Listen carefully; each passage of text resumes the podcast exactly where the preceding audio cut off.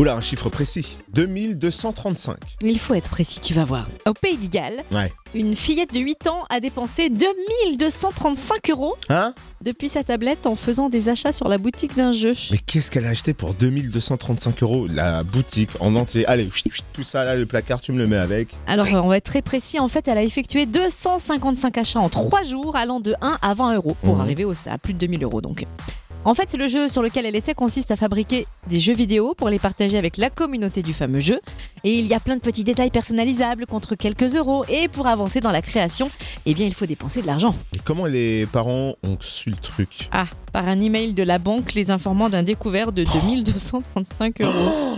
Mais y a pas un contrôle parental sur la tablette Sur un genre de jeu, là, pour la petite fille Disons qu'il devait pas être installé parce qu'elle avait reçu la tablette, alors 7 génération, hein, the top, the top, à Noël. C'est top, c'est top. Et les parents s'étaient juste contentés de configurer un mot de passe.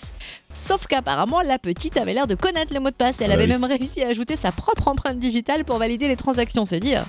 Et à part changer de fille, il y a une solution alternative. Ouais. Les parents ont demandé un remboursement à la banque qui a accepté de renoncer aux intérêts sur le découvert. Et puis, ils ont aussi bien sûr fait une réclamation auprès de la marque de la tablette. Vas-y, dis Apple, comme ça tout le monde a compris. Oui, ben malheureusement pour l'instant, c'est surtout euh, pour leurs pommes.